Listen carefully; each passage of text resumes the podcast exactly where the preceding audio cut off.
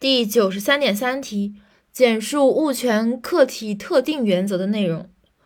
主要就两个内容，一个重要的，一个是物权客体特定，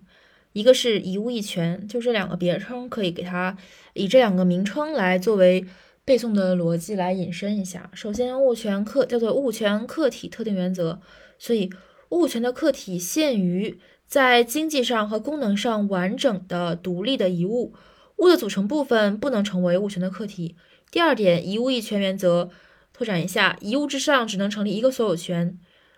而与以下情形并不冲突：一是多人对同一物共享一项物权；二是内容互不冲突的物权并存于一物之上。总结一下，物权客体特定原则的内容：一、物权客体特定。物权的客体限于在经济上或功能上完整的独立的一物，物的组成部分不能成为物权的客体。二、一物一权，一物之上只能成立一个所有权。